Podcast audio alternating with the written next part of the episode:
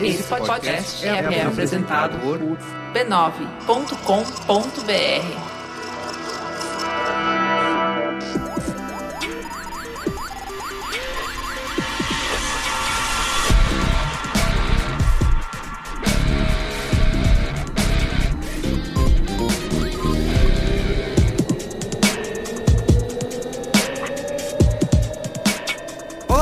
Carlos Merigo, esse é o Braincast número 334. Estou aqui hoje com Beatriz Fioroto, Olá, Braincasters! Ana Freitas Oi, ouvintes! e a volta dele, Alexandre Maron. Olá, Braincasters! Muito bem, olha só que time, hein? Estamos reunidos aqui para falar de métricas de popularidade, né? A internet vai ser mais saudável sem os contadores de likes, sem as curtidas? É, né? Antigamente era o UF, lembra? Um dia É, foi o UF. é, era a moeda, né? Era a do, moeda da da popularidade. popularidade. Agora tá todo mundo botaram o vício na gente, agora querem tirar. E vamos discutir se isso, o que, que isso impacta, se vai mudar alguma coisa, tá bom? Tá bom. Mas antes. Antes? Quero divulgar a família B9 de podcasts. Divulgue. Você pode acessar podcasts.b9.com.br. Você pode, você deve. Deve. Além do site, que você pode ouvir tudo lá se você quiser. Você pode ouvir também no seu aplicativo preferido no seu smartphone, tá? Ô, Bia Fioroto, Oi. Fala do ponto de virada aí que teve episódio novo essa semana. O Turning Point? Turning Point, olha só. Turning Point.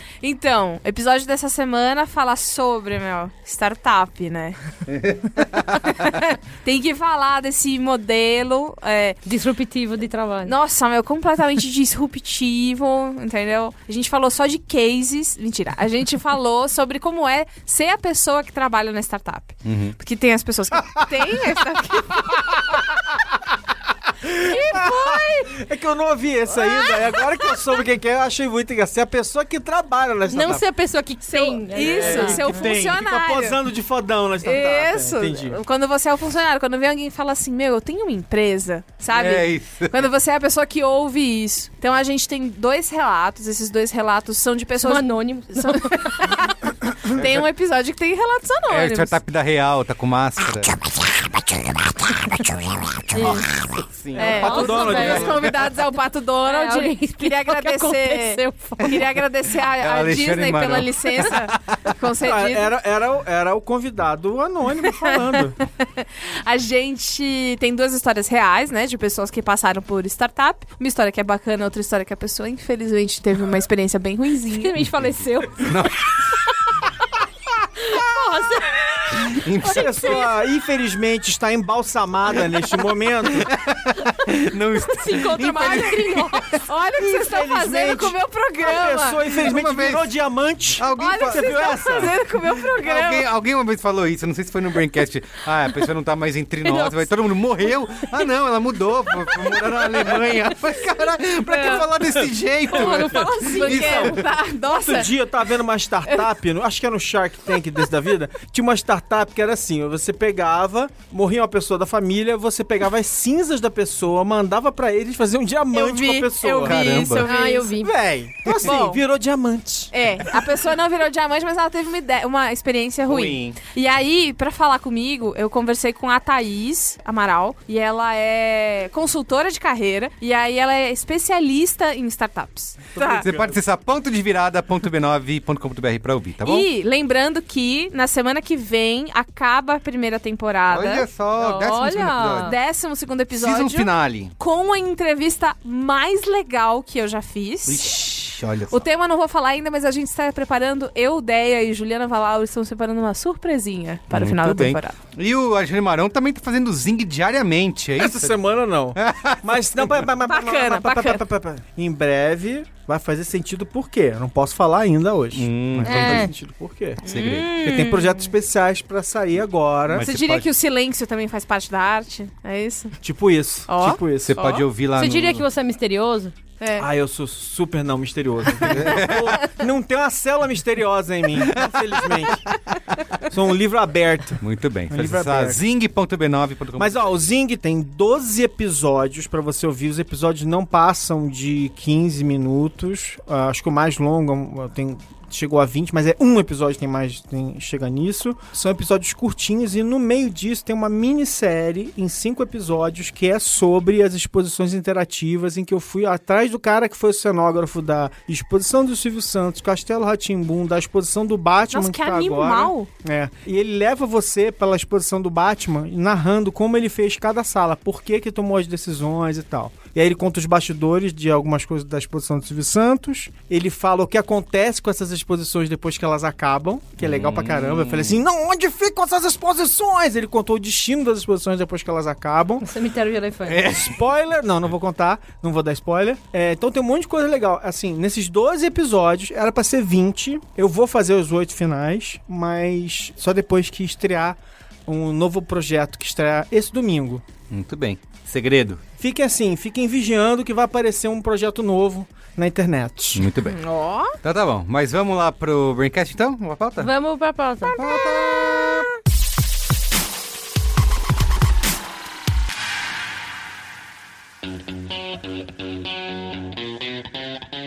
Assim, a gente tem visto aí, né, Facebook, Instagram, Twitter, YouTube, todos estão modificando as suas métricas de popularidade, tudo em nome de um diálogo menos tóxico, né, segundo eles. Vocês acreditam nisso? É, essa é uma boa pergunta. Será uma que eles estão fazendo isso? Quais seriam as outras razões pra eles eliminarem a visibilidade dessas métricas? Isso, exato. Sendo que a gente, desde que surgiu, principalmente o Facebook, né, com os likes, nossa vida online sempre foi toda quantificada, né? A gente sabe é, que algo é popular ou tem valor na internet através de uma lista de números de métricas que pode ser, né, curtida, retweet, que mais que tem? Visualizações, Shares. shares, Você trabalha com a swipes. internet, né? É, O que mais é. que tem além do Não, a like? visualização, por exemplo, você- vamos pegar o o próprio exemplo do YouTube, As né? impressões. Os A gente- comentários. Os comentários também. Um biscoito que você recebe, A numa gente- selfie que você posta. Às vezes uma DM que gera uma de- selfie. Exatamente. É muito bom. Isso é bom. Então, e a gente sempre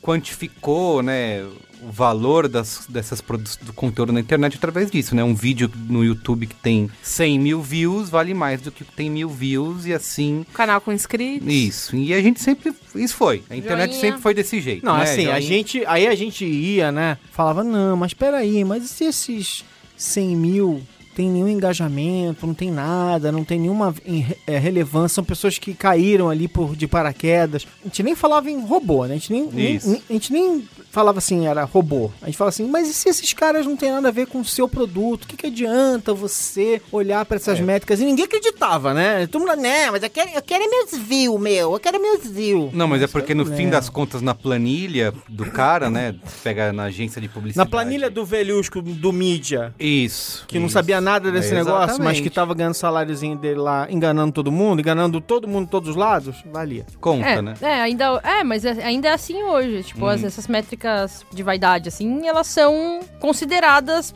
pra tomar decisões de negócio, muitas vezes em grandes empresas, que é super bizarro. E não importa o que você fale, porque no fim da linha, o que acontece? Você pode, puta, você tá, vamos supor, você tá pensando no projeto pra um diretor de determinada área. Quando ele for escalar aquilo pro chefe dele, e o chefe for escalar pro chefe, eles vão ter que cada vez mais simplificar o tipo de material que eles estão escalando, porque quanto mais high level, high level, Mais burro. mais burro. mais burro e menos tempo o cara Não, tem. menos, menos instruído naquele naquele assunto. assunto, né? Menos É tempo o cara burro, tem. né, gente? E é aí- burro, tem dinheiro, né? É, pode- exato. Entendeu?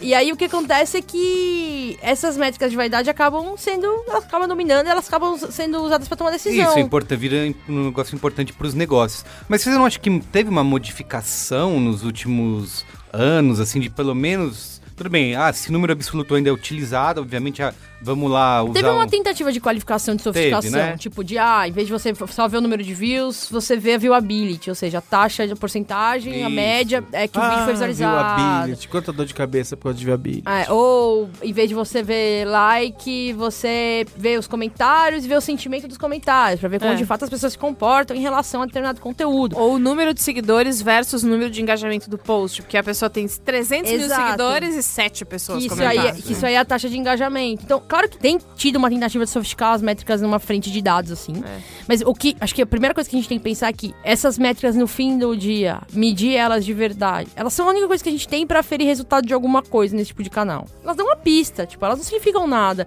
Quando a gente olha pra, por exemplo, sentimento de comentário, então vamos supor que você vai usar o sentimento dos comentários numa campanha pra aferir se aquela campanha foi positiva ou negativa pro que você esperava. Geralmente, você vai fazer isso usando um software que faz processamento natural de linguagem e entende automaticamente se o comentário é positivo ou negativo, e o software geralmente faz isso muito mal. Ah, é? Really? Oh! Nossa, eu fui. acontecer? Então, eu era social media porque eu era o software de comentário negativo. Era eu que. Humano. Ia ou você lá- tem alguém pra classificar, só que se você tem alguém pra, pra classificar, ou você vai classificar só uma, uma amostragem, Isso. né? Porque você não vai classificar tudo, dependendo do tipo de campanha que você tá rodando, que tem centenas de milhares de comentários, você não vai classificar tudo. E aí uma amostragem, assim, é um jeito de olhar, mas a gente, quando olha pra dados, a gente sempre tenta ir no mais preciso possível. Que seria, puta, vamos classificar tudo. Só que não dá pra classificar tudo. Então você pega o software que faz o processamento natural, mas. Tá, mas vamos lá. Então, minha pergunta pra vocês aqui na mesa, quero ver o que, que vocês vão dizer. Pro é o ouvinte seguinte. também, mas ele não tá aqui com a gente pra responder. Ouvinte, responde aí. Responde aí do seu lado Responde e a gente responde daqui todo mundo ao mesmo deixa, tempo. Tipo Isso. Dora Aventureira, um tempinho. Enganar a criancinha, tadinha. Então, o que, que você acha? Estamos esperando você responder. Ele não perguntou ainda. Não. Muito bem. Ah, gente, cara, a Beatriz. Mochila, mochila. A Beatriz, ela é uma pessoa feliz. Se se repara, ela fala assim: eu era social media. Ela fala, você vê como ela era infeliz? E agora ela é uma pessoa feliz, cara. Cara, é- Eu tô muito feliz de ver a Beatriz feliz, sabe, gente? Eu tô E- feliz de estar numa mesa com pessoas tão felizes. Tem várias, É. Nossa, que legal. É. Será que isso tem a ver com aquele negocinho que a gente tomou antes? Então, é, minha pergunta pra vocês, que a sensação que dá, em grande parte das vezes, é uma espécie de cobra tentando pegar o próprio rabo ali, um oroboro maluco da vida. Porque assim, primeiro assim, eu invento um negócio chamado like. Aí você cai no, no- no conto do like. Mas em algum tempo, como tem pessoas com background mínimo de conhecimento de métricas, começa a não colar. As pessoas que estão que estão chegando depois, elas caem naquele negócio. Porque assim, uma coisa é a métrica ser view, a gente fala, ah, legal, tem um milhão de views, pô, bacana, interessante e tal, não sei o quê. Por mais que tenha robô, eu acredito que grande parte desses views seja verdadeiro, em geral, né? Tal. E likes é a mesma coisa e tal. Aí, beleza. Aí quando a gente começa a falar assim, isso é de métrica de, de like, né? Putz. Aí o cara inventa alguma outra granularidade pra gente cair e, e a gente ficar de novo. Mas, mas é, que eu não, é que eu não acho que a invenção de novas métricas sofisticação das métricas, ela é um, um artifício pra gente ficar dando volta. É porque, pra aferir resultado de fato de uma campanha, o erro tá em olhar uma métrica só. A prática de mercado deveria ser olhar pra todas as métricas que estão disponíveis de determinadas campanhas, porque só todas as métricas juntas dão uma visão real do que tá acontecendo. É, Estragou, spoiler. Ela já a- matou a, a questão criação- toda. Estragou tudo. é, desculpe. Pessoa faz É meu spoiler. trabalho. Desculpa se eu sou profissional, né? Desculpe, porque o erro vai ser boa demais. É, Pô, a, gente aqui podia, a gente podia gastar mais uns 40 minutos Isso, aí, discutindo isso. andando em Já. Tipo, desculpa que eu fui muito mata. direto ao ponto. Tudo bem. Mas o ponto é que justamente o erro tá em considerar uma métrica pra dizer se uma coisa foi boa ou ruim. Existem tantas métricas fragmentadas porque deve ser olhado o conjunto da obra. A resposta nunca é simples quanto o cliente quer que seja. O cliente quer uma resposta assim, foi bom ou foi ruim? E aí a resposta geralmente é, foi bom pra isso, pra aquilo foi médio, pra isso É, foi mais ou menos, pra aquilo assim, foi ótimo, foi pra bom, essa outra mas- coisa aqui foi médio. Mas foi ruim, mas a notícia é boa. Você quer a notícia boa ou a notícia ruim? Mas primeiro? é complicado porque parece. Ó, eu passei pouco tempo em agências de publicidade Aham. de verdade, né? Mas o que eu vivi lá, é, além de muitos Foi traumas. tristeza e agora você é feliz. Além de um Entendi. grande trauma, e o dia que eu saí da agência meia-noite, é também a, a coisa do. Quando você vai explicar a complexidade de um troço, porque parece muito simples. Ah, sim, se mais like, então, bom, certo? É uma, é uma matemática, porque. Me no like it. Porque aí like você it. vai e aí a gente age que nem tribo. Porra, se todo mundo gosta de uma coisa, bom, Isso, né? isso. E aí quando você mostra que é mais complexo do que isso, às vezes, quando o seu cliente não é educado pra entender o que você tá Gera falando, uma- parece que você tá enrolando. Exato, exato, isso rola. Mas, gente, eu acho que tem uma coisa que a gente não tá levando em conta aqui, que é o fim dos likes ou dessas métricas de vaidade nas plataformas é o fim da exibição disso. Isso, E não o exatamente. fim desse dado. Isso, o Esse dado dado, vai vai, continuar, continuar existindo, existindo. pro, pro proprietário da Isso, plataforma. você vai con- Então, assim, para a agência, pro cliente que faz campanha, tá tudo certo. A gente vai continuar tendo dado pra medir as coisas pra gerar relatório. O que a gente tá falando aqui é de uma ocultação desses números com uma validação externa na comunidade. Sim. É, que é- esses indicadores eram até então públicos. exatamente. né? Então você, todo mundo poderia ver. E rola o que o ser humano sempre faz, né? Porque o Instagram é um dos grandes, né? Nessa discussão sobre saúde mental das pessoas e, e o impacto que as redes sociais têm nisso, acho que o Instagram é um dos maiores. Mas como assim? Todo mundo tá feliz no Instagram? De que, de que você tá Então. falando, velho? Mas aí ele tá gerando lá justamente essa comparação, essa necessidade Então, de validação.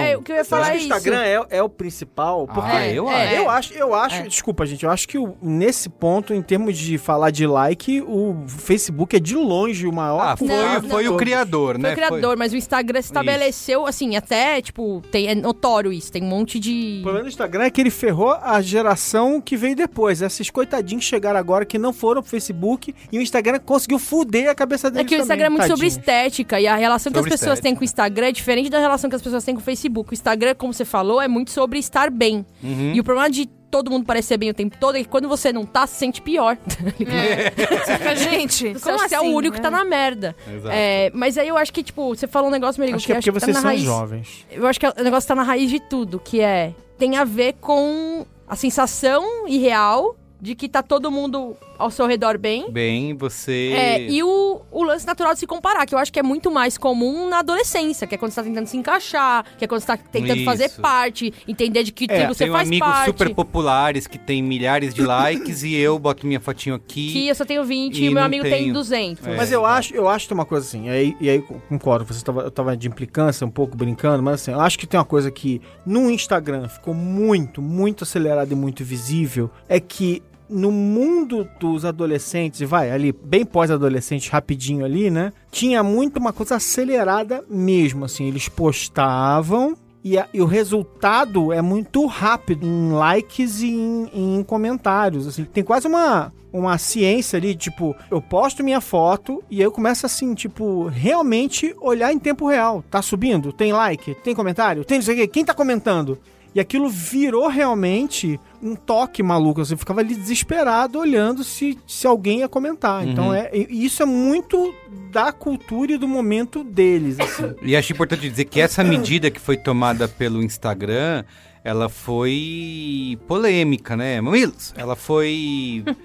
ela foi criticada e muitos usuários reclamaram disso, né? Como vocês. Eu sei que nível de uso vocês fazem no Instagram. É, eu já fui bem junkie. É, eu sou bem Instagram. junkie de Instagram, assim. É, perco muito tempo no meu dia, mais do que eu deveria no Instagram, mas tudo bem. Tá tudo bem com isso, acho. É. Médio, mas tá. Mas ponto é, não me feriu em absoluto essa mudança. Mas Não e- me feriu, mas eu senti que Às mudou. vezes, às vezes eu fico curiosa, do tipo, ah, eu queria saber. Mas assim, não é um negócio que, meu Deus, eu queria saber, eu perco o sono. É tipo, ah, não tem mais, né? Fim. eu queria até voltar e responder uma pergunta do início que a gente falou. Por que, que as empresas estão fazendo isso, né? É, Meu, eu, a- eu, assim, eu, eu, eu não, não queria cortar caminho naquela hora, mas eu real, depois de toda essa discussão, depois de ler pra cacete sobre tudo isso, eu real acho que elas estão tomando essa decisão pela razão que elas estão falando que estão tomando essa decisão por uma, um simples motivo. Hum. Eu acho que eles perceberam que eles precisavam criar plataformas que fossem mentalmente sustentáveis. Isso, E eles perceberam exatamente. que esses hábitos, essa, essa dificuldade das pessoas de lidar com, com essa pressão dos likes, Gerando tá, problemas, tá gerando né? evasão É, da plataforma. Porque eu acho que, pra, se você for pensar, o Instagram ocultando likes, se a gente for pensar que isso é um, faz parte do negócio, eu acho que eles estimulam as pessoas a darem like. Eu não sei se desestimula. É, que- eu, eu- assim, é- é, eu não tenho esse- essa informação real. Tipo, eu, eu não, não vi nada que falasse sobre isso. Se teve uma queda. Teve- é, mas é, olhando pros meus hábitos e pros hábitos dos meus seguidores, os meus likes não caíram. Os seus seguimores. Os meus seguidores, um beijo, seguidores. Obrigada. Os likes não caíram depois da mudança e eu não tô dando menos likes depois da mudança. Eu não- mentira, olha, é uma cascateira, tá vendo? Como você não pode ver quantos likes tem, ela pode dizer o que ela quiser. Aumentaram, inclusive. Os meus influen- likes aumentaram em 1500% depois dessa Vai fazer que nem os mudança. influenciadores que estavam botando, tirando print da tela de estatística Isso, Sim. é. e publicando nos stories. Ai, né? cafona isso, né? É, igual tirar print da, da conta né? bancária. É um pouco É. triste. Vai, vai, vai, vai. bancária. O que eu acho, eu sentia mais. Eu gosto muito de Instagram. Eu vivi uma coisa muito ruim de Instagram, de comparação. E aí o que, que eu aprendi? Que Instagram de meme e Instagram de fotos da Beyoncé e, e- e dos Beatles e podiam ocupar o meu explorar. E eu ensinei o meu algoritmo a só me entregar essa merda. Mas enfim, o que que eu. Antes eu olhava o meu número de seguidores e o número de curtidas e falava, gente, mas como ele não entrega? Ou será que não estão dando like? Porque é, é, é um, é um número bem menor do que o número de pessoas que, teoricamente, estão me acompanhando, tirando os Instagrams de, de pornografia, sabe? E aí, Tá. que era tipo, clique aqui para mais. E aí, tirando esses Instagrams, é, é muita gente no número, mas engajando é pouca. Isso ficava na minha cabeça. E quando, quando você falou da pauta, eu fiquei pensando nisso. E eu, eu- faz muito tempo que eu não olho o like porque ele não tá ali disponível. Eu tenho que fazer. É, Ah, exatamente. é mesmo. Uma coisa pra. Exato, se eu quiser me exato. importar, tipo, se eu É quiser é arrumar aí. sarna pra me coçar, que eu não preciso, muito obrigado, trabalho bastante já, é, eu vou lá e eu tenho que fazer isso e me tirou. E, e eu acho que isso. E eu acho é que bom. eu acho que para creator, para creator de grande escala assim, né, gente que tipo realmente produz conteúdo. Eu imagino até it. Que tem uma pressão do tipo, último post teve X. Sim. Aí no mais recente teve menos, teve menos, eu acho que tem uma pressão do Tem, cara, tem. alta pressão pra tipo, puta, não tô performando, não tô performando. E isso é super complicado. Na medida em que não aparece mais, Hum. Você claro acaba- que ele tem, ele tem uma preocupação talvez ali de, puta, preciso manter o nível, mas ele não tem uma preocupação que os outros vão ver ou não, Que que, tá entre caindo, aspas né? ele tá caindo ou É. não e que, que isso parece ou não parece. É uma das coisas que o Instagram falou, né? Tipo, o próprio Mark Zuckerberg, quando divulgou isso no, num evento do Facebook, é, disse que o objetivo é reduzir a pressão sobre os usuários e fazer com que as pessoas foquem no conteúdo e no que elas querem realmente É. compartilhar e não naquilo que vai ser popular. Exato. Eu tenho, eu tenho um amigo nosso em comum, não sei se vocês conhecem, que trabalhou lá um tempo. Ah, parece que temos. E ele já falava bastante sobre como as próprias pessoas que estavam dentro do Facebook discutindo com o mercado, quer dizer, ele já estava há muito tempo reclamando, até ridicularizando a obsessão do mercado por coisas, por termos como engajamento, como métricas completamente assim, tipo, estapafúrdias, assim, tipo. Então, beleza, eu acho legal, talvez alguém até se motive pela ideia da sanidade mental das pessoas e tal, não sei o quê. Mas eu acho que o Facebook simplesmente é o seguinte, cara, ele precisava, Facebook, Instagram e companhia, e, ah, todos eles que vão mexer nessas, na visibilidade dessas métricas, o que eles precisam de verdade é tirar da frente das pessoas o incentivo que acaba desviando a atenção delas e elas não fazem o que eles querem que elas façam, que é gastar dinheiro, pe- é prestar atenção em certas métricas específicas de desempenho e de entrega e tal, Que não são os likes. que não são os likes, mas os likes são muito atraentes para todo mundo. Então, assim, muito legal. Acho que um subproduto válido, relevante, é, interessante é a sanidade mental das pessoas comuns, que tem poucos likes, né? E para elas é muito. Não é só pra quem tem pouco like, pra quem tem muito like, os caras, esses vários influenciadores aí em depressão, É, né? tá, porque tem uma epidemia não é? disso, Exato, né? Porque os caras viveram creator, anos é. nessa, tipo, a pressão de criar, de Mas eles, fazer não mas eles não estão deprimidos porque, porque caiu o like. Eles estão deprimidos porque o YouTube parou de pagar as contas para eles. A depressão não é, não é só uma coisa ou outra. E o YouTube também tomou decisão de, por exemplo, aquele número de assinantes, de também não mostrar o número exato, Sim. né? De dar uma arredondada e tal. Sim. Eu queria responder uma pergunta aqui que o, o Marão questionou sobre eu ter falado que o Instagram é o, apontado como a mais problemática das redes sociais nessa questão da- de saúde mental. Tem uma pesquisa que foi feita no Reino Unido, né? Eu, obviamente não represento o Brasil nem o mundo, mas acho que dá um bom parâmetro que eles fizeram uma pesquisa lá com jovens entre 14 e 24 anos e o Instagram teve a pior pontuação né, em, em critérios de saúde mental como ansiedade, depressão, solidão, intimidação e imagem corporal. É. Então o Instagram realmente tá no poço aí. Eu do- escrevi uma matéria, aliás, Poço. eu escrevi uma matéria e gravei um podcast na época que eu estava na agência com o Alexandre Marão sobre esse mesmo assunto. Olha aí, aproveita e traga pra nós. Então, e aí, é, na verdade, falava sobre adolescência. E é um problema que sempre vai existir, que é eu quero validação. Isso. Não foi o Instagram que inventou a coisa do mais é melhor, então mais seguidor, bom, né? É- é- Isso é uma coisa que eu, é, eu acho até que é tipo, ah, Não, o Twitter veio muito antes com isso. mas né? eu acho que é uma coisa nossa mesmo. Tipo, se todas as pessoas comem essa comida nesse lugar. É uma coisa bom, biológica, uma, é isso. uma adoção. Como É. é, biológico, sistema de recompensa que Isso. faz você Isso. gostar de receber um like e sentir uma pequena Total. liberação de de uma endorfina ali. Ai, eu Isso. sou aceita, ai que gostoso. Esse mecanismo aí de recompensa, né, já comparado em estudos, é o mesmo que as pessoas, que impulsiona as pessoas, por exemplo, em máquinas caça-níqueis ou em loterias, elas têm a mesma euforia. Mas tem outro negócio também chamado dinheiro, que também É, deixa as pessoas. Então, Não, mas o, o- Ah, você tá falando da máquina de caça-níquel. Isso, mas aqui no caso do Instagram... É que a máquina de caça-níquel.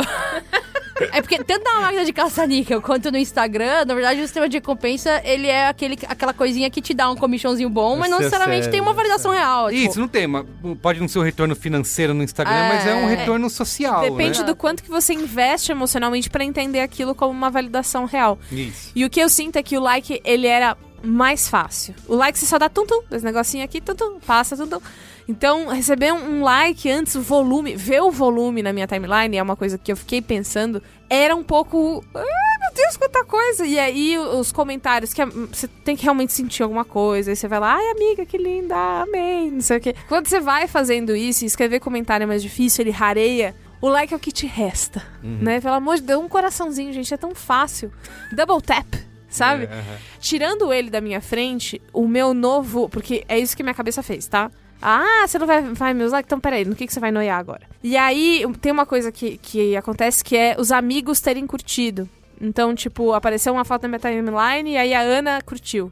Aparece, tipo, Ana curtiu e mais, Mais- e mais pessoas. Isso, isso. E aí ficou, olha, a Ana curtiu esse negócio. Deve ser bom. Uhum. Mas aí é uma outra coisa, tipo, ah, a Ana curtiu isso, eu não achei bom. Nossa, será que eu tô errado? É, porque a, Acontece. a pergunta é se ocultar esses likes, né, se, se vai mudar esse nosso desejo por validação social, né? Nunca. Não, dá. o desejo de validação não, Não vai. mudar. Nunca, ele é Porque- Porque, pré-Instagram. porque ele é mais pós-Instagram. antigo do que isso e o que aconteceu. Aliás, é, a gente viveu essa Vivemos última década era. e meia, esses últimos 20 anos foram os anos disso, né? Da gente ficar dizendo assim, mas isso já existia antes, a casinha batata badá." E aí a gente ficava sempre lembrava do quê? Que basicamente o que a internet fez foi acelerar, por conta de um, de um ser um canal de distribuição poderoso pra cacete, acelerar todas essas coisas. Então a gente começou a ficar, a brigar mais, porque a gente começa a, a falar mais com as Isso. pessoas, a gente começou a invejar mais. Todos os nossos sete pecados capitais lá, tá tudo cagado dentro dessa merda desse pacote. Por quê? Porque você colocou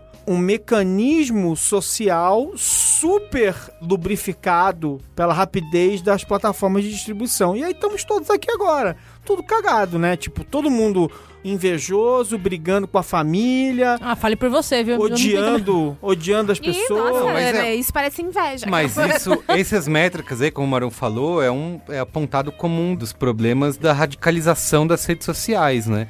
É, né, Essa disputa por likes aí acaba você ter opiniões extremas te leva a... O moderado, não, ninguém fala, ah, gente, temos que ver isso aí, é... Moderado não É, engaja. na real, É, assim, moderado não é, engaja, Porque tem um lance exato. que é o seguinte, tipo, isso é, sei lá, a, a galera que estuda é, viralização e que estuda como despertar reações em redes sociais com conteúdo, Uhum. fala muito sobre quais são os sentimentos que despertam engajamento. Fala-se muito sobre, tipo, geralmente são sentimentos extremos. Então, assim, qualquer conteúdo que gere um sentimento equilibrado não é um conteúdo que vai despertar reação. Tipo, um sentimento equilibrado não gera reação da Isso, audiência. total. Gera reação da audiência e sentimento nos extremos no- do espectro. Então, indignação positiva, é, indignação positiva não, indignação que é negativa, ou um sentimento de compaixão muito positivo. Uhum. Essas coisas geram retweet, geram share, geram like. Que é por isso que é a eterna busca pela lacração, assim, né? Tipo, esse desespero por falar um negócio que, nossa, é isso, quero compartilhar, mas que no fim é tão vazio às vezes, que não vale a pena, mas é só pelo compartilhamento. E, tal. a- e acho que os, os próprios criadores de conteúdo acabam indo pra esse lado pela popularidade desse conteúdo. Eu queria citar até um exemplo que não tem nada a ver com internet, que é de TV, que é aquele cara lá que tem programa na Band, o Lacombe, sabe agora? Uhum. É, que, ele- Nossa. que era um cara da Globo, né? Lamentável. Então, esse cara, tem ele, tem a Silvia Popovic e tem o Lacombe. E aí, o programa estreou faz pouco tempo, e ele começou desde então, em vários programas, a emitir várias opiniões extremadas, né? Sobre é, dizer que o, o aquecimento global é um, um mito, entre outras coisas. E eu, cara, vendo a reação, o, que esse cara fala, porque na Globo ele não podia fazer isso, agora ele tá podendo. Eu tenho a impressão de que ele foi brifado pra fazer isso, Ah, sabe? Você precisa Tem- ser... Eu, eu, eu não duvido, eu não duvido, não. Eu, eu tenho. É, eu tenho- você tem a pessoa que vai ser a, a- o bom senso. Boa, boa quantidade de certeza sobre isso. E eu- aí você precisa fazer o programa bombar e realmente tá acontecendo, porque na internet, toda vez que o cara fala uma groselha, todo mundo fica em polvorosa. Sim. Então, quanto mais isso acontece, mais esse cara É, vai e vira E um canal, e o assim. canal, espertamente, tem sempre alguém pra brigar com ele, né? Pra contrapor Isso, ele. É, tem. exatamente. O que aí dá É, uma- é. não fica aquela coisa... E, Só e ele- vira um negócio assim, o cara fala um absurdo. Quem acha que ele fala um absurdo, compartilha porque fala, meu Deus, que Isso. absurdo. Exato. E quem acha E que... quem é- quem é e a quem favor- é a favor fala isso aí, ele fala o que é a Fala que é verdade. verdade. Exatamente. E aí, tipo, como o cara fala um negócio extremado, gera compartilhamento dos dois lados. Isso, é isso. Continua. Esse, aí você transporta isso pra internet, que o próprio programa que é na TV conseguiu fazer com que a internet tornasse esse programa relevante. Porque se ele fosse lá o cara moderado, ah, veja bem, temos que ver o que vem por aí, ninguém ia falar, ninguém nem ia saber que, que esse programa tá passando, entendeu? Sim. É, então, É o- aí você amplia. Aí as pessoas que usam a internet, que é uma- um produto direto da ciência, para ver as coisas, mas elas acreditam em terra plana, Isso, é. não foi a É lua, verdade. elas vão e dão like. É uma ironia completa, né? Tem um, um outro fenômeno que a gente aprendeu aqui no programa da Geração Z com a Clarinha. Eu amo esse programa. É, É, ótimo programa mesmo. é um dos nossos mais Eu, populares eu do amo, ano. eu amo a Clarinha, não sei porquê, deve ser porque ela é minha sobrinha querida. Talvez seja que também fala de adolescentes que tentaram escapar dessa busca pela perfeição, né? E de ter a sua persona eh, perfeita na- no Instagram, criando vários perfis, né? Onde eles podem postar livremente para um grupo mais seleto de amigos. Que foi justamente o que a Clara falou aquele dia no programa de Geração Z, que o que ela falou, falou, tem quatro, cinco perfis no Instagram e cada um ela posta uma coisa diferente. Então é uma É, maneira... deixa eu ver, esse aqui é um episódio que eu fiz do Zing há uns 4 anos, deixa eu ver só. Mas é muito. Eu, eu gosto muito de quando a Clara fala disso. Se você não ouviu esse programa, cara, Escute-o. cara ouvinte, escu- Geração Z. Excelente escute, programa. porque ele é- esse programa é muito bom. É, é uma puta sacada, meu. Tem a Clarinha na. Pô, sacada, meu! Meu, puta sacada ter uma, a Clarinha na mesa. E aí, existe uma coisa que eu sinto, às vezes, que os ídolos que são mais chofens, como a Billie Eilish, por exemplo, ela é perfeita dentro dos moldes dela. A gente sempre busca a perfeição, porque, de novo, esses somos nós. Mas ela não quer ser a menininha. Ela usa a roupa que ela quer, com o cabelo que ela quer, do jeito que ela quer. Dentro da estética que ela formou, ela tenta ser o melhor possível, mas não é mais o mesmo. Não é mais do mesmo e não é uma- mais a é, mesma Tem uma coisa. ruptura de padrão. Tem, Tem. Uma, tem uma onda estética dos adolescentes que é uma foto que a pessoa é um pouco torta, assim. É, Tipo, e eu- isso tá rolando. isso. É Não, sério. é sério. É a pessoa meio acabada, meio foda-se. Então, tipo, isso uma quebra, uma é- ruptura mesmo. Tipo, não estou bonito o tempo todo. É E o que eu se- chamo de é, pose de caiu a pressão. Caiu É a pressão. pose de cair a pressão. Isso. Caralho, maravilhoso, é isso. Eu não, é, eu não sabia nem que isso tinha um nome, agora É. tá batizado. Yes. Yes! Uma coisa também é você botar a pose de cair a pressão na cara de uma mulher linda, que aí até, né, pose de É, a a, pressão a fácil. Camila Pitanga com cara de quem caiu a pressão. Exato. Ainda é a Camila Pitanga perfeita, inclusive, se Mas é uma onda que adolescentes normais também fazem, É, né? eu Não é acho só que eles estão cansados um cansa- pouco. É, estamos, estamos cansados. Cansei, entendeu? basta! Chega! Muda Instagram. Mas é isso, é, é colocar uma foto com um efeito de glitch, com fazendo não sei o quê. Eu entendo que pode parecer pouca coisa, mas isso é subverter, porque eu ainda. Olha, nossa, eu não colocaria um glitch na minha selfie. Eu quero colocar o filtro que vai me deixar com a bochecha corada, Isso. que vai não sei o quê. Usar aquele face app lá. Já, é, já cara de- contorna, já faz aquele contorno pesado no rosto pra ficar com a Pra cara. ficar com a cara com a harmonização facial artificial, já Isso. bota um Então. recorte no queixo, uma coisa angular, assim. Eu acho que é um, Lindo. é um fruto de um, de um distanciamento, porque, de novo, né? Eu- A gente só estuda direito as coisas quando a gente vai andando, andando e vendo qual que é o, o efeito. Eu fiz Ah, o- gente, é só você olhar as funcionalidades do FaceTune que você vai entender o que todo mundo faz. Exatamente, eu, todo, eu né? testei uma vez esse o Face App, o FaceTune, porque era o primeiro aplicativo lá na, na, na Apple, tava até em promo, falei, puta, vou ver o que, que isso faz, né? Cara, eu acho que o efeito mais básico, falei, vou fazer o mais basiquinho aqui, isso é maquiagem básica. Te transforma completamente, você vira outra pessoa, falou, cara, não tenho coragem de publicar um negócio desse, porque não sou eu, essa pessoa. E imagina quem vai... Publica na que é- Vamos, vamos publicar. Quem Cara. vai naquele no nível avançado lá de ficar se modificando, né? Te vira Não, é, outra é, pessoa. você tem. Você tem todos os recursos pra afinar o seu rosto, definir Tornar ele mais seu branco, queixo, tem É. isso também, tem uma mexer. ser mais não, branco, gente, é. você. Ah, eu não sorri nessa foto já. Você, sorri, sorri na foto. na foto. Você mexe e sorri na foto. Você deixa o seu lábio mais carnudo, menos carnudo. Tira todas essas Você imperfeições. mexe. Você... Cara, quando você vai vir, fala assim, "Pera, mas o que é essa pessoa? Não é mais você, velho. E Não é aí, tem gente trabalhando nisso, normal. né? Tem, Tem. gente, tem gente Tem. só publicando esse tipo Não, de tem coisa. gente que vive da imagem e baseia a imagem nesse esse tipo de Isso. Não, aí não- Então, mas aí que essas- deve gerar uma pressão, deve ser um absurdo. Mas é muito né? louco. Mas, gente, mas é aquela história, aquela velha frase que. Como é que é? Nem a, a Gisele Bündchen consegue ser mais linda do que a Gisele Bündchen. Mas aí a é, gente chega no ponto aqui, ó, que é o seguinte. Não, é- não, porque ela não é aquela pessoa que Sim. você vê na foto. O que a gente tá dizendo é o ela seguinte- Não consegue ser aquilo. O Cris? Ela não consegue ser aquilo. Não importa os likes, então, porque se o conteúdo continuar sendo esse, essa pressão vai continuar existindo, certo? Certo, está correto. Se o conteúdo. Eu, cara, eu, eu sou um mau usuário de Instagram, uso muito pouco, assim. Mas eu lembro até hoje de um dia que era um feriadão. Eu abri o Instagram, tava eu e a, eu, a Ju, a cri- as crianças em casa, a gente não foi viajar. Eu abri o Instagram, tava todo mundo viajando, todas as fotos a gente viajando. E eu senti, caramba, eu até virei pra Ju e falei, puta, a gente não. Todo mundo que a Eu gente sabe conhece tá fazendo alguma foda? coisa e a gente não tá em casa. É, não, no- mas no pera, mas a galera que viaja, guarda as fotos e vai publicando. Não, isso aí, isso aí, é, isso aí devia ter, ser punido com TBT. Chibatada. Isso aí não tem condições. Não, carnaval Não, é foi sem foda. TBT. Carnaval, por Carnaval eu exemplo. senti, eu senti uma pressão, porque era é, esse negócio de FOMO, né? Da buzzword FOMO, né? Fear of Missing Fear Out. of Missing Out. Medo é de re- estar perdendo Não, isso é coisas. real. Isso gera. Eu, eu adquiri o hábito de frequentemente sair do Instagram quando eu acho que isso não tá me fazendo bem. E aí, quando eu digo não tá me fazendo bem, é tá me fazendo ficar ansioso com alguma coisa. Ansioso, exato. E aí, tipo, no Aí eu carnaval... fui sair do Instagram, inclusive meu, meu celular caiu, da, caiu pela janela, porque eu tava pendurado, pronto pra pular também e tal, não sei o quê. Porque dá vontade de vez em quando, né? Você tá lá com aquela porra. Ah, tá.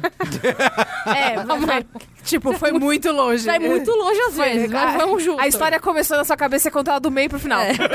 foi isso que aconteceu. Mas. Sempre. No carnaval foi foda. E eu acho que, assim, tem um lance de pressão estética que eu entendo que as pessoas sofram, porque é natural que sofram, que é um negócio Todo que eu. mundo super bem arrumado, É, que eu me, né? é, que eu, sei lá, que é um negócio que eu me esquivei mais por razões, porque eu já sou escolada nisso, porque, puta, venho de, um- venho de uma jornada pessoal com, com a autoaceitação que vem de antes disso. Então eu já, tipo, Inclusive, uma armadura, você fez acho. posts lindos sobre isso. Ai, obrigada, demos like, Eu demos dei, like. dei like, comentei. É, mas o lance de, puta, você não tá nos lugares que você tem que estar, com as pessoas se divertindo como você deveria estar, sabe? Tipo, ah, no Hum, carnaval isso. eu tô em casa e tá todo mundo Todo se mundo se divertindo a divertindo. beça e tendo o melhor tempo de suas vidas. E eu não. Isso, E é, aí, o é. que, que isso acarretou? Acarretou que eu fui pra rua, enchi a cara E se divertir pra cacete, não? e voltei, passei mal dois dias seguidos. Tive que ficar em casa de novo. Estive eu essa semana para tirar meu visto americano.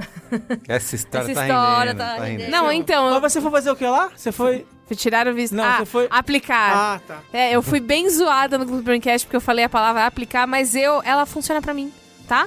A, a língua é viva. Deixa as pessoas. e, tudo bem. e eu vou. aplicar. Obrigada. E a- Fala aplicar, tá tudo bem. Só brilho no olho tá proibido. Isso, viu? Aí ano que vem, quando vocês cancelarem aplicar, eu paro de falar. Tá bom. Aí é o seguinte, tava lá pra, fazer, pra tirar o meu visto, e aí você não pode entrar no consulado com o celular, nem que ele esteja desligado. Você tem que deixar ele Nem fora. que ele seja dentro de um copo d'água. não pode. Isso, é. Exatamente. Que eu tentei. e não deu. Eu tentei, não deu, e agora eu tenho um celular novo. É, enfim, tive que deixar pra fora, tudo num, num guarda-volume que fica fora do, do Pago, do que não é do consulado. consulado. Porque eles falam, não, E- então vem com o seu celular. Ah, é mesmo. Mas foda-se onde você vai enfiar seu celular. Foda-se que o mundo inteiro tem o Não, celular. na hora que eu Porque saí eles são do... os Estados Unidos. Eu saí do carro, ve- veio uma mulher, me pegou pelo cotovelo, não tô nem brincando. É, guarda-volume, guarda-volume, guarda- sai, por quê? Aí logo depois eu descobri que era importante. Mas eu guardei em outro lugar. E aí, quando eu entrei sem nada, eu achei que ia ser rápido. Não foi rápido, eu tive que aguardar um, um- período pra que eles checassem algumas coisas da minha vida lá. E eu fiquei 40 minutos sentada, sem nada. E aí você teve que se confrontar com a tristeza que Você não existe tem- dentro de todos nós. Você que não a gente não tem se confronta mais. ideia de quanto tempo. E eu fiquei pensando nisso. Porque 40 minutos sem nada é muito tempo, tá? quanto tempo eu não ficava ociosa de verdade verdadeira. Uhum. Porque ócio não é você ficar assim, não. Ócio é ócio. Ócio é, é o que eu, criança, virei pra minha mãe e falei, mãe, não tem nada pra Isso, é, o Benjamin tô entediado. piada. e aí minha mãe só Vai lavar a fala, louça, menino. Isso lide é. com isso. E aí É. era péssimo. E aí eu comecei a pensar, e aí tinha uma coisa, é, o consulado americano é, é, é um lugar e tanto, né? Eu acho É que um eu baita lugar, É uma um- baita experiência. É uma baita experiência. Make America Great Again, né? E aí tinha coisas tipo quadros de águias nos lugares lá dentro e tal. Por que não? E aí eu ficava pensando, tipo, cara, eu queria muito postar isso, eu queria muito fazer um story engraçado em que eu vou dar zoom, e aí é um zoom irônico, e aí não sei.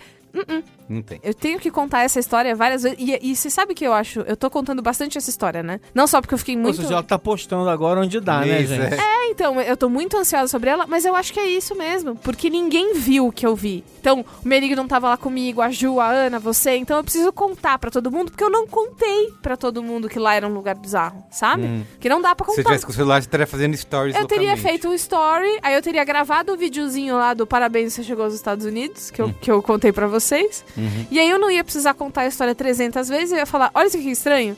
É. Aí você ia olhar o vídeo e você fez assim, ó. é né? E acabou o assunto. E aí eu acho que eu, eu tenho eu tô contando muito essa história como há muito tempo eu não fazia. E eu acho que é meio isso, sabe? Claro, porque você precisa realmente fazer ela com o quê? Com um sistema de, de distribuição muito É. menos eficiente. É, exato, que sou só eu. Imagina, gente, uma comunicadora Quer dizer, comunicando. fora que agora um podcast falando sobre isso, mas tudo Isso. bem. é. Eu vou fazer Um um podcast com milhares e milhares de ouvintes, mas tudo bem. Tem uma coisa que eu acho que também. a- o Facebook já tinha percebido isso, e um amigo que a gente tem em comum aqui nessa mesa, que já trabalhou nessa empresa, ele já falava isso. Por que a gente tá falando isso desse jeito? Zoeira, todo mundo sabe Existe- que é o Cris, porra. Existe um motivo real? Ah, tá. Só pra zoando aí. engraçado. Que essa questão, o próprio Facebook já tinha percebido isso, o Chris falava disso, e até quando o Instagram lançou aquela funcionalidade dos melhores amigos, né? Que é você, eles perceberam que a plataforma se transformou tão tóxica, né? Então, vamos tirar todo esse conteúdo de gente estranha, esquisita, política, jornais, nananã, e vamos transformar na sua sala de estar, Uhum. né? Onde você vai estar com a sua família, e com seus melhores amigos, e você vai compartilhar Claro, tudo uma bem, mas aí coisa o no- trabalho que você dá pra limpar aqueles mil Exato. amigos que você Pois é, mas deu aí- ok durante os Mas no, no Instagram você cria lá o, Eu tenho o uma... melhores amigos e Eu tenho uma sugestão de aplicativo pra quem precisa limpar os followers sujos. sujos? Não. pra quem quer limpar a lista. Sujo. É sério, é bem bom. Chama Combine. E é um aplicativo que dá pra baixar. Tem pra Mac, tem pra PC. É Como que desktop. Como que chama? Combine, mas se escreve tipo Combine. Combine. Tipo Combine em inglês sem o E no Sem final. o E, sem o E. Pode já selecionar um monte de gente que você quer dar unfollow. É, pra dar unfollow. E aí, pronto. A pessoa gosta de dar um follow, né? A pessoa é meio, é meio radical. Então, né? é chique você seguir menos do que você é seguido. Existe essa coisa. É, sabe por quê? É porque eu tenho uma mania de ficar seguindo qualquer coisa que eu acho legal na hora. E aí, de repente, é sério. e aí, não, eu, tipo, sou Um não. segui- eu sou um seguidor patológico. E eu não né? quero ver, tipo, a, sei lá, a, a- os bacon da barraca que eu vi na última feira de jardim secreto em Não, que é uma- 2012. que é uma versão- Foda-se o bacon. Não Mas- quero mais ver ele, entendeu? Achei legal o negócio, que show, mas não quero mais ver. Mas é uma versão moderna, pra pessoas velhas que nem eu, de que quando. aliás, eu tava olhando isso agora, porque assim, o meu Chrome tá todo bonitinho, tá sempre arrumadinho, tal, tal. Mas meu Firefox, ele virou meu segundo. Como é que é? Navegador, né? E aí eu troquei no outro dia, porque agora eu tenho usado mais o, o, o Firefox desde que a gente abriu o Ampere, porque como dava umas confusões malucas. É. Como dava umas confusões malucas, eu botei tudo da Ampere no Firefox e tudo que é meu pessoal ali, eh, os meus Googles pessoais e tal, YouTube, não sei o quê, no Chrome, que eu não preciso ficar mudando, ficar trocando, fazendo tal. Aí beleza, eu passei a usar o Firefox, aí eu notei que tem um bilhão de bookmarks. Uma porrada de site que não existe mais, tudo erro 404, tudo tentando me vender o domínio. assim, é muita coisa. Eu, eu- obviamente eu cliquei em alguns pra ver assim, caraca, é verdade e tal. Eu não, assim, eu esqueci completamente que existia aquilo ali. Eu joguei um monte de coisa, apaguei tudo ontem. Mas assim, eu lembrava mais desse negócio. Mas assim, eu acho que essa coisa de seguir tem um pouco a ver com um comportamento que eu trouxe de lá de, trás. é. De bookmark, de guardar, porque assim, cara, você sabe lá quando eu vou voltar nesse negócio aqui? Aí eu não. Aí eu. É, tem, eu acho que quem acompanhou o início, a ascensão do Twitter no Brasil. É, Quando era sei- mato? É, tudo quando era mato ali. Cara, aquela época 2008, 9, 10. Quando tinha Twitters. Cara, era de. É, Twitter que, que usou script. muito bem lembrado. Lembra do escândalo Do escândalo. script da Cara, a atriz? Disputa por seguidores Never era, uma- era algo Não, real. mas quem é- eram é- os mais ó, eu- eu- populares. Talvez ele não lembre disso agora, mas assim, eu lembro de uma coisa muito engraçada que foi o seguinte: quando a gente começou a usar o Twitter, o Cris fez um robô. Lembrando que Cris foi o primeiro brasileiro a Cris, o primeiro, É. primeiro usuário de Twitter do Brasil. O Cris fez um robô, até porque naquela época era bom pra ele. Ele mesmo zoava, se zoava por causa disso. Ele fez um robô pra medir eh, seguidores, né? E aí eu vi o robô dele e eu falei assim: Cris, muito legal, mas quer ver uma coisa? Eu que, assim, nunca me empenhei nisso e tal, não sei o quê. E tenho. Hoje em dia eu tenho, não tem nem 10 mil seguidores hoje em dia. Merigo que tem que 200 mil, mas tudo bem. Um, influ É, um Cristiano tem 150 mil. modesto. Não, mas não é, mas assim, meu ponto foi o seguinte: para provar um ponto, eu falei assim pra ele, Cris, era assim, era Cris, Merigo e mais algumas pessoas, eram os, já naquele momento, antes de entrar as celebridades da televisão, eles eram os caras que mais tinham seguidor no Twitter no Brasil. Merigo, Cris e mais uns quatro ou cinco blogueiros é, bacanas. Aí eu falei assim, quer ver uma coisa? Como esse negócio aqui não é, assim, não é quente. Aí eu peguei e comecei a seguir todo mundo. Aí todo mundo começou a me seguir de volta. Claro que não durou porque eu não fiquei fazendo, mas assim, um- de um dia pro outro, durante, sei lá, 24 a 48 horas, eu era o cara com mais seguidores no robô do Cris. Porque eu falei assim, as- ainda tá muito novo. Você pega aqui, entra rapidinho, segue as pessoas, as pessoas te seguem de volta, você tem um boost de tal. Tanto é que a principal, uma das primeiras grandes fraudes do Twitter foi essa. Você cria um monte de robô que você segue, segue de volta, aí você ganhava não sei quantos mil seguidores em algumas horas. Tal do script que a Twitter É. usou, né? Muita, Uh. mil, mil safadezas e tal, Isso. quer dizer... é- é- Ah, no eu, próprio Instagram, né? A compra de seguidores também é outra coisa comum. é, eu entendo, troco, eu troco entendo likes, troco elogios na primeira foto. Não, eu entendo que essas empresas têm um lado que é compreensível, assim, elas realmente não sabem onde vai dar a merda que elas estão criando. Não sabe mesmo. Não é só maldade ou, ou irresponsabilidade. Você não imagina que vai dar onde dá. Tem outras que são muito irresponsáveis mesmo, mas assim, tem coisas que os caras só foram descobrindo quando fizeram, né? Tipo assim, como é que a gente ia imaginar que o ser humano era tão imbecil a ponto de fazer A, B ou C? Aí a gente viu que, ah, é, é sim. Somos umas bestas quadradas mesmo. Uhum. Uma cobrança que existe, né, de especialistas e psicólogos e cientistas em relação às redes, que eles é, alegaram que essas são só promessas, né? Essa questão de melhorar a saúde e o bem-estar dos usuários ainda é uma grande promessa porque nenhuma dessas empresas compartilha os seus dados, por exemplo, com cientistas independentes que poderiam montar relatórios, né, e realmente estudar o impacto dessas redes na saúde mental dos usuários. Então, Enquanto é por elas isso não que eu acho que isso é propaganda, entendeu? é, pois O é. meu ponto é esse. Mas assim, eu, É, é, eu acho que elas têm mais. Não parece que elas têm mais a perder do que a ganhar? Não acho que é só propaganda, porque é, assumir que é só propaganda é assumir. Eu acho que, que é o Merigo falou. Eles, eles têm mais a ganhar. Tipo, olhando pra estritamente qual que é o objetivo desses caras, que é se manter relevantes e se manter no mercado. Eu acho que eles têm mais a ganhar, indo por esse lado agora e falando é o seguinte: essa galera vai tudo surtar daqui três anos, ninguém vai querer mais usar essa merda Isso. se eu não garantir que não, Não, tem mas mais. aí eu acho que. Eu Mas acho isso que, tava novo, rolando. Eu acho Tá que a rolando questão, isso. Eu acho que a É. questão é: fato é. Eles têm um churn, que é aquela relação de perda de assinantes ou de, ou de, a- usuário. usuários ativos. Exato. Indiscutivelmente, Facebook está sofrendo com isso diretamente. Tá, beleza. Então, meu ponto né, é, nessa discussão é assim: é que não é, sabe, porque eles estão preocupados com a saúde mental dos usuários. Não, é porque eles estão De preocupados em se novo, manter relevantes, a em ter métrica- usuário ativo. A métrica é uma métrica muito menos boazinha. A métrica é, cara, fudeu, a gente tá perdendo Exato. relevância e É isso, pronto. é as isso. pessoas não estão usando, elas estão cansadas, estão esgotadas e tal. Eu hoje tava fazendo um périplo pela cidade, entre, entre várias coisas, eu esqueci a minha garrafa Um Péricles? de água. É, o Péricles pela Tava cidade. fazendo um Pericles pela cidade. E aí eu fiz um pequeno desvio e tal, não sei o que. E eu tava ouvindo um podcast falando sobre saúde mental e daquela escritora que já tem 10 anos que ela tem lá o. Ela prega um Shabá é, digital.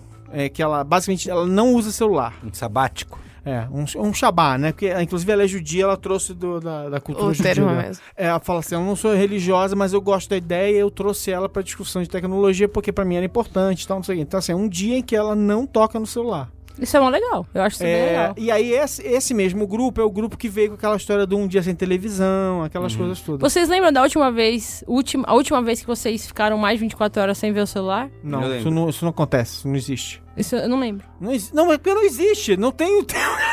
eu fiquei 24 dias sem celular. Quando foi a sua... 24 Ah, eu era- eu era criança. cirurgia da vesícula, eu fiquei no hospital. Tá, mas não conta, Carlos Merigo. Não, mas eu fiquei assim, nos dias depois que eu poderia pegar o celular. Não pegou. Eu não peguei, porque eu, eu estava sem vontade de viver. É verdade. Ah, cara. É verdade. Então eu não peguei o celular, eu não vi o grupo. É, vamos perguntar pros ouvintes, Ficou desligado na ouvintes. mochila. A última vez que isso aconteceu comigo também foi quando eu quebrei o braço e fiquei mal. É, assim, não é. Eu tava lá, tava acessível, eu podia pegar. Fiquei em coma. Mas assim, só por isso não vou pegar o E aí, celular. Eu fiquei seis anos sem ver o celular, porque eu tava em coma, né? Mas é verdade, mas assim, eu tento ter uma, uma rotina de me policiar, de usar pouco, de tentar. Mas, cara, acorda de manhã, pega o celular, cara. Primeira coisa, assim. Nossa, fazer. eu preciso ver se alguém, alguma coisa aconteceu. É. Sabe o que eu faço às vezes? gente, vai, eu, me vamos- sinto, eu me sinto uma grande vitoriosa. Hum. Eu acordo de manhã e não pego o celular. Eu e aí eu vou, manhã. lavo o rosto, tomo água, me troco. Vive a vida. E aí depois eu pego o celular. E aí, tipo, essa meia hora eu já sinto que eu sou, tipo, nossa, uau! Não, a cara, Madre, detox. sou a Madre Teresa, estou elevada espiritualmente. Eu acordo de Fiz manhã, um eu não, detox de manhã. Não pego o celular, eu corro pro monitor que tem o meu filho lá pra ver se ele, tá, se ele já acordou. Eu só fui pro, só troquei por outra Só tela. só. tela. é. Só troquei de tela. Mas vem cá, vamos perguntar para o ouvinte. Ouvinte, ia você ficou quanto tempo sem o celular? Ah, Ah, Eu queria, pra gente nossa, encerrar. incrível. Pra gente encerrar, fazer duas últimas perguntas aqui. Uma, queria explorar um pouco mais essa questão dos, dos influenciadores. uma é, quantos likes teve seu último post? os influenciadores, os caras que vivem disso, né? De vender, fazer post no Instagram, fazer campanha, vender relevância. Vocês acham que isso pode impactar? As marcas vão querer. assim, do, do meu ponto de vista que compro essa relevância, às vezes. As métricas que a gente costuma usar pra verificar a relevância de um influenciador, elas frequentemente são muito ruins. É, eu não sei se vocês sabem, mas essas decisões de que influenciador usar ou não usar, elas são geralmente tomadas por decisões arbitrárias do cliente que fala: minha sobrinha falou que esse menino é bom, assiste isso ele, mesmo. eu quero fazer uma campanha com ele. Sim. Então, assim, é, quando a gente tenta usar métrica pra dar um pouco mais de substância, geralmente a gente faz isso com- verificando taxa de engajamento, que é uma métrica bem fraca. O que, que é taxa de engajamento? É, a gente vai. Porque o, o influenciador dificilmente dá acesso de fato aos dados. Então a gente pega última- últimas duas publicações, dependendo do volume de publicação dele. Duas. Mas agora É. que é oculto, você não tem mais, certo? Então, não, eu tenho que pedir. Mas mesmo a- os dados que eu fazia antes, já não era assim um super. Aí ele pede pro cara do Photoshop. É. Exatamente. O cara pode me mandar o dado que ele quiser. Então, na real, eu acho que, infelizmente, ainda hoje, compra de relevância, ou seja, compra de influenciador, é feita com base em quase nada. Então, eu não acho que vai mudar muito. Um gosto pessoal. É, eu não acho que vai mudar muito, tipo, porque nenhum influenciador. É um negócio que daria pra fazer, mas é muito raro um influenciador conseguir te informar qual é a expectativa que existe de engajamento com uma publicação que você compra. Tipo, isso não acontece, por razões que eu entendo. Mas ao mesmo tempo, ele poderia informar uma média baseada nas últimas 30 publicações. Isso poderia ser feito. Falar assim: olha, numa média eu espero X, eu espero Y. E isso nunca é feito. Eu não sei se é porque o mercado tá acostumado a trabalhar de outra forma e ele nem se dá o trabalho. Então, a maioria das pessoas compra dele sem exigir dele esse tipo de entrega. Né, mais metrificada, ele não vai se dar o trabalho de prometer uma entrega metrificada, que ele pode se queimar. Ele vai ficar com quem já compra, se a maioria já compra. Mas eu não acho que a falta de Vai- métrica vai, vai mudar impactar. tanto, porque você ainda pode ver, primeiro, você ainda pode ver o número de seguidores que a pessoa tem. Segundo, Sim. você ainda pode ver a movimentação, tem muito comentário, como é que as pessoas engajam. Isso. E essas decisões vão ser tomadas ainda com base nessas coisas. Eu, eu não acho que, tipo, ah, porque não tem Aham, like. Aham, aham. é, Mas, mas olha só, de qualquer maneira, o fato é, as pessoas usam métricas que são medalhas ali, que são visíveis e tal, não sei o que, que as pessoas se impressionam. E aí, essa semana, semana passada, por exemplo, tava saindo a multa que o Facebook pagou por causa daquela vergonha histórica que eles fizeram de superestimar as métricas de video views deles em 150 a 900%. é uma, é uma E assim, loucura. uma né? boa, agora é o seguinte, vamos lá. Desculpa, vamos.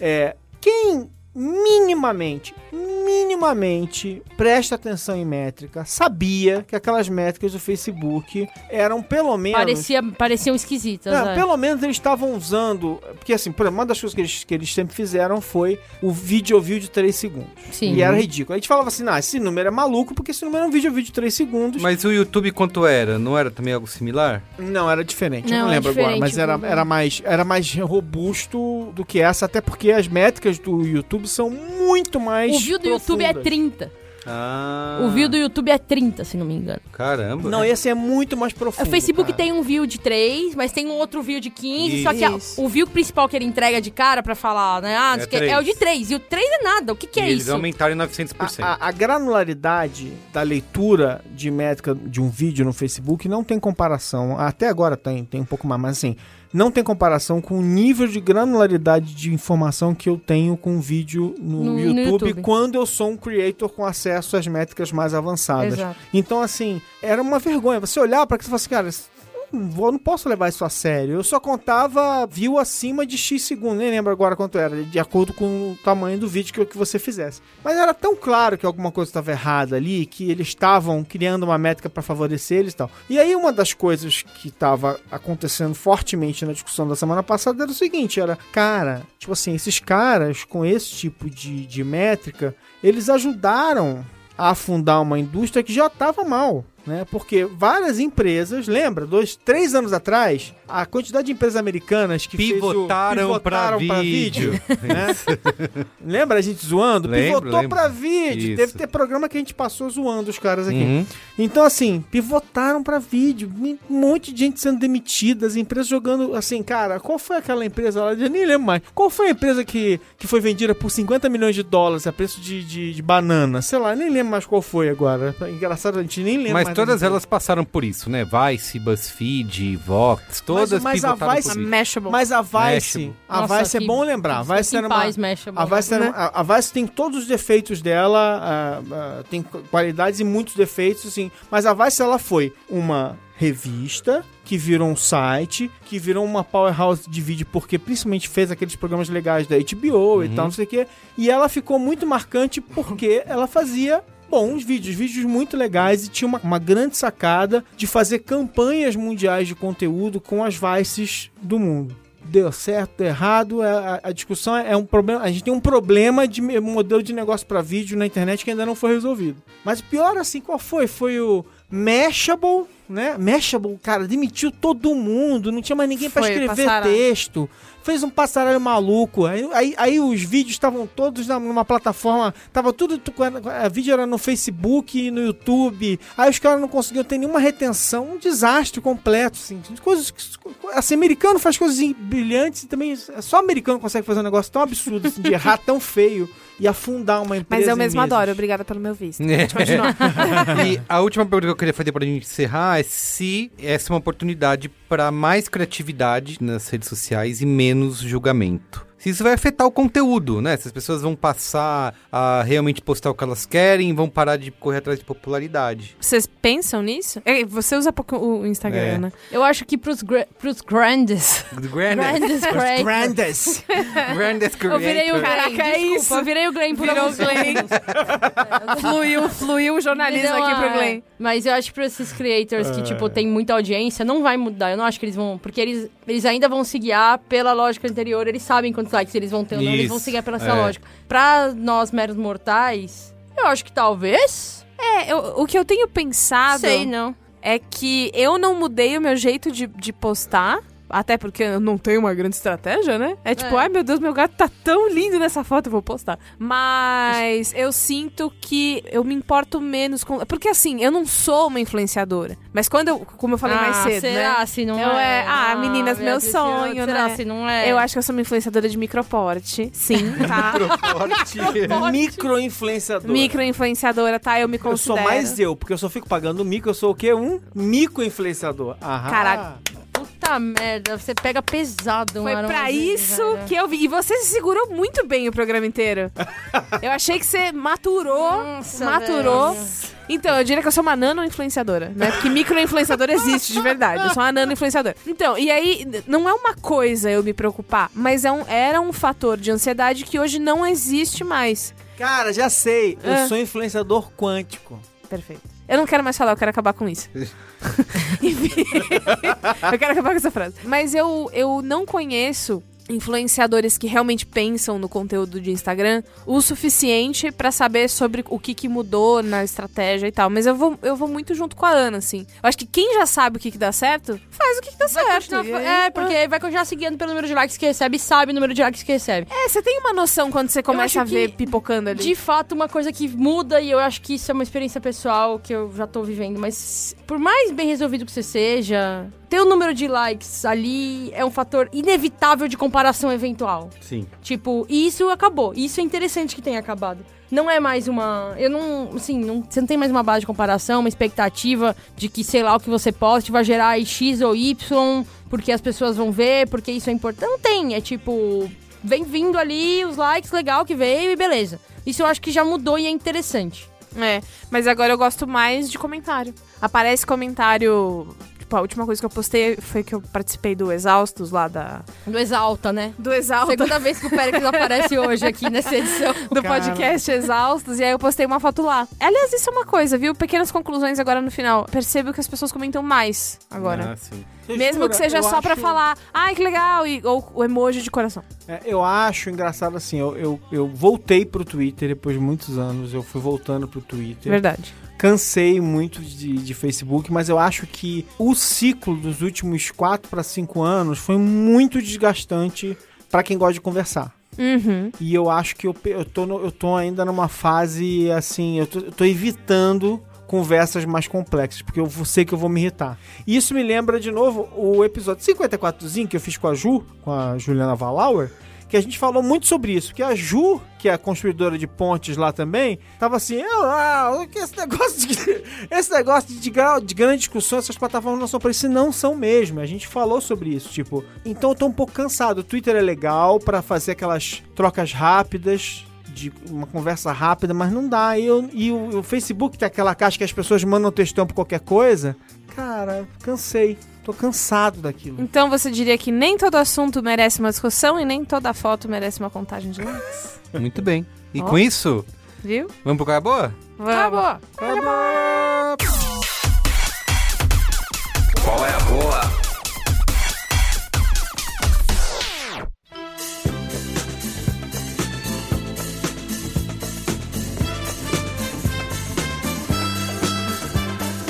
Quem quer começar? É, Eu vou, vai. Vai. O Alexandre Marco deve estar cheio aí. Eu tenho uma sugestão de uma série nova que eu não sei se vocês já ouviram falar, mas que tá pra estrear agora, chamada Watchmen. Opa. Estamos Cara, sabendo. Eu tenho alguns amigos e tal que viram algumas coisas e me deram algumas informações. E, Nossa, que e misterioso. pelo que eu sei, é muito, muito bom. Uh. Mas é muito bom.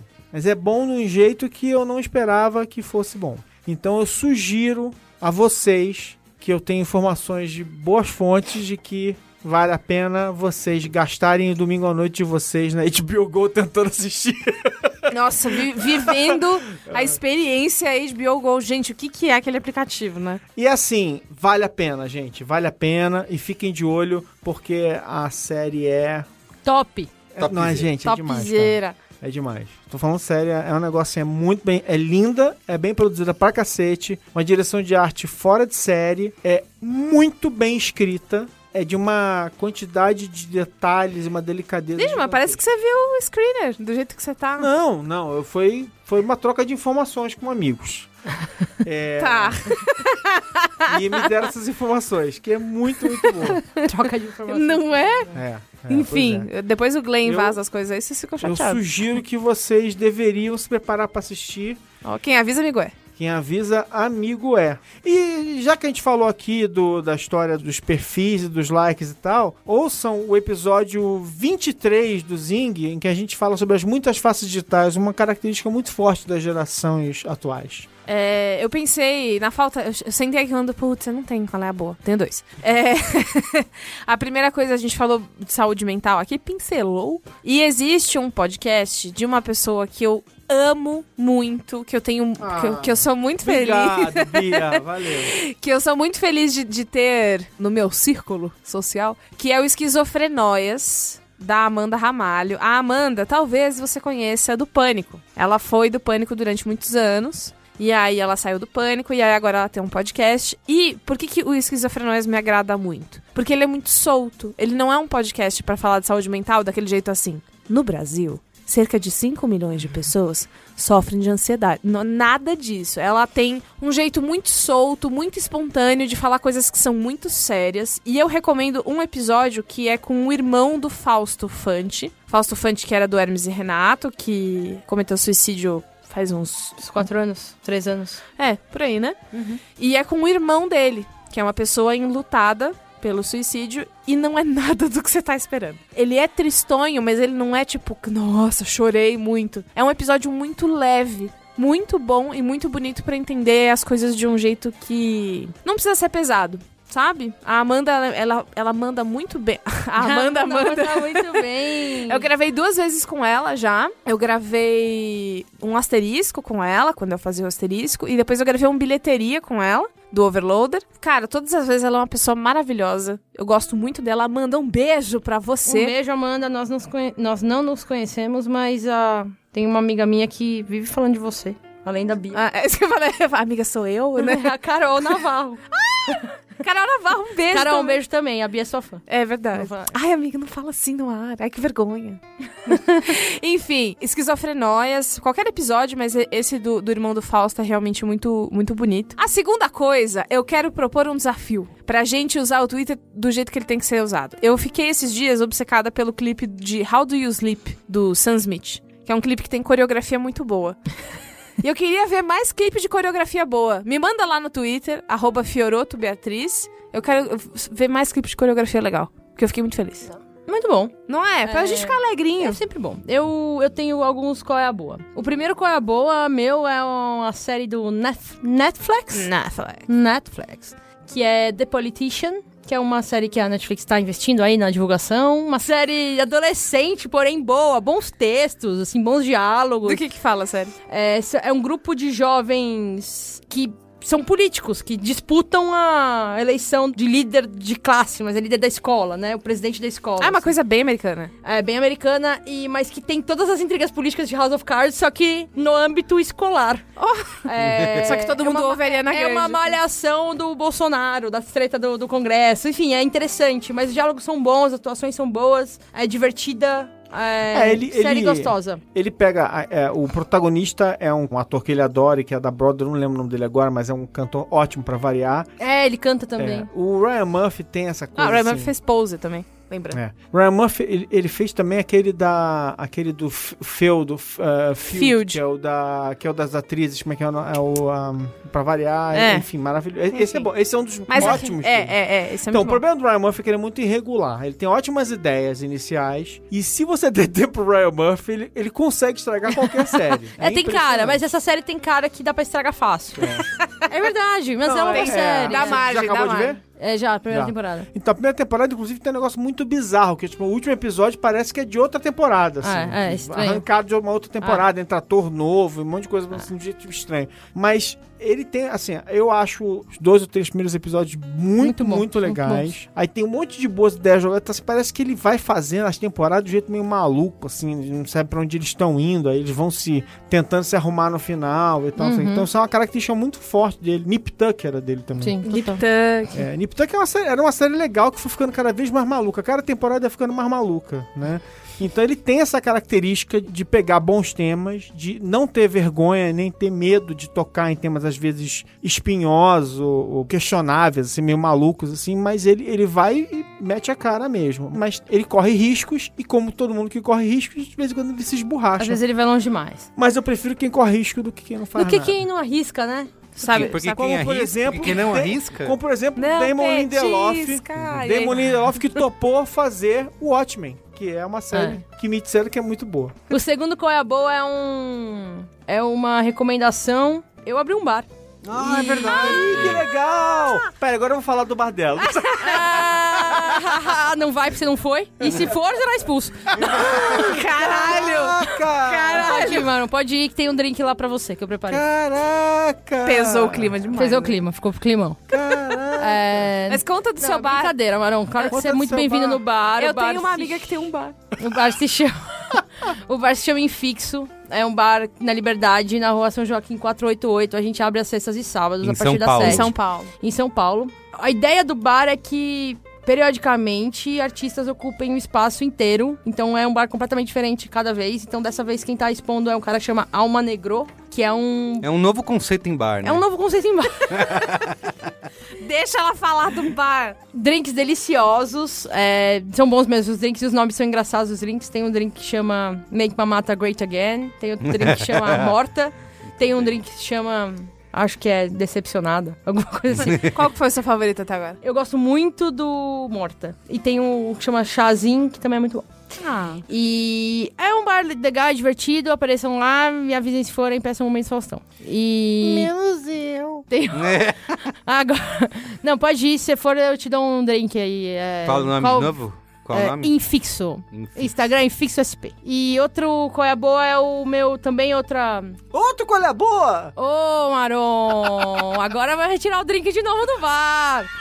e aí, o último qual é a boa é, na verdade, a minha curadoria de memes no Instagram. Puta, é uma- cara. Ó, eu, eu, eu quero que a, a Bia Fioroto faça o qual é a boa Olha, dela. Faça Meu nome é Beatriz Fioroto e eu aprovo essa mensagem. É isto, arroba na BSF, uma curadoria excelente de memes pensada pro seu bem-estar, pra sua diversão, pra que você esqueça do Instagram como uma plataforma o quê? De competição, Pressão de pressão social. social. Não, o negócio aqui é se divertir.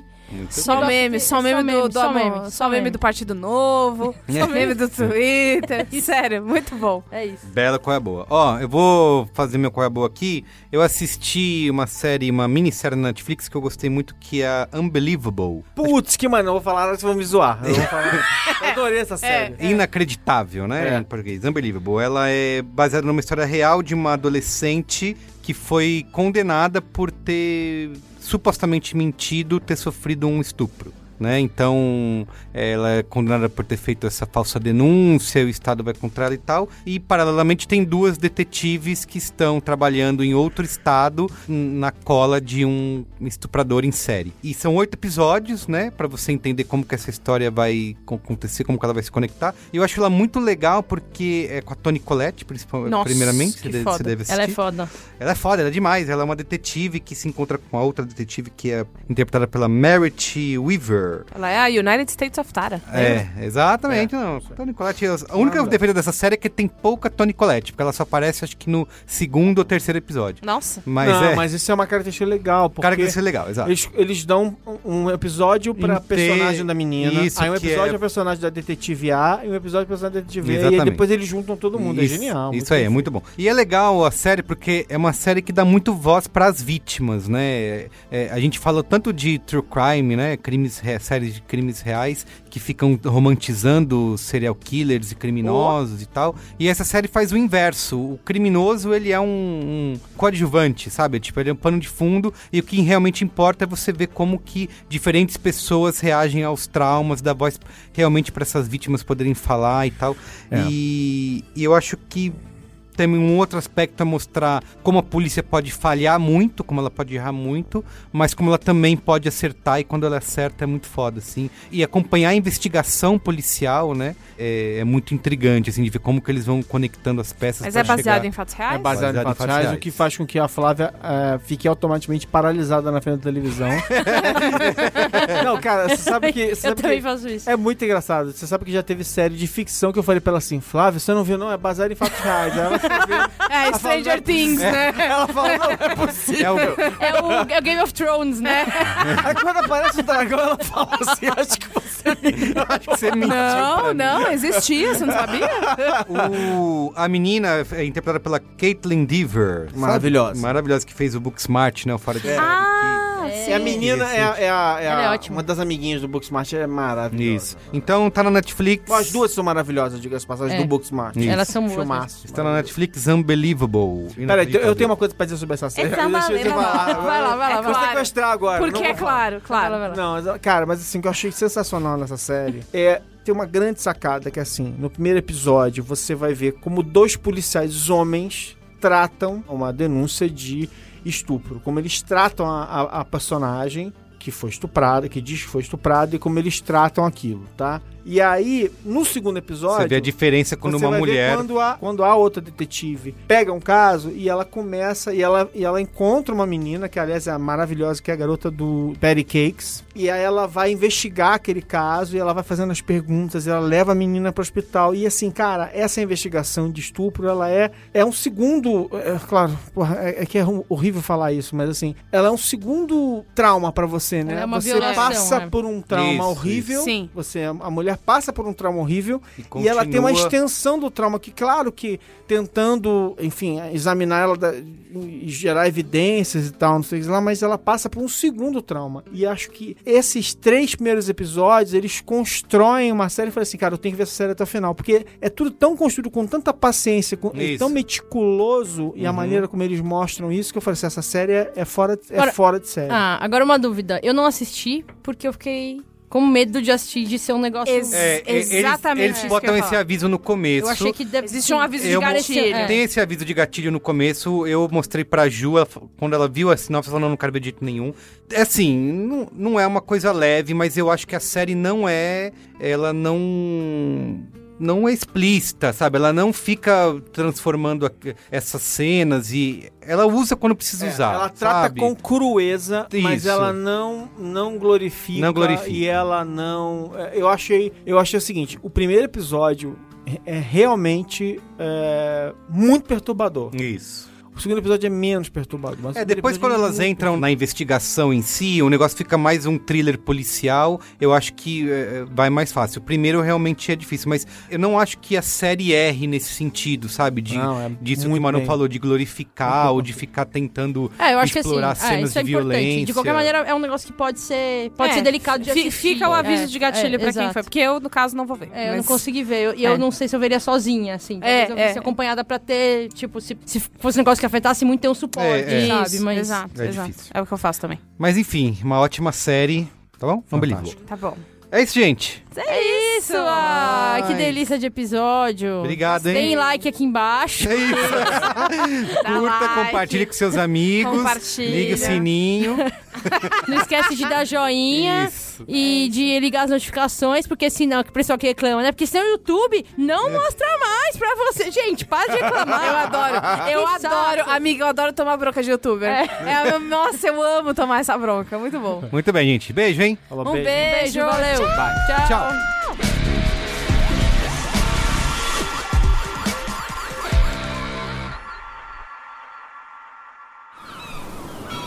Este podcast foi editado pela Maremoto.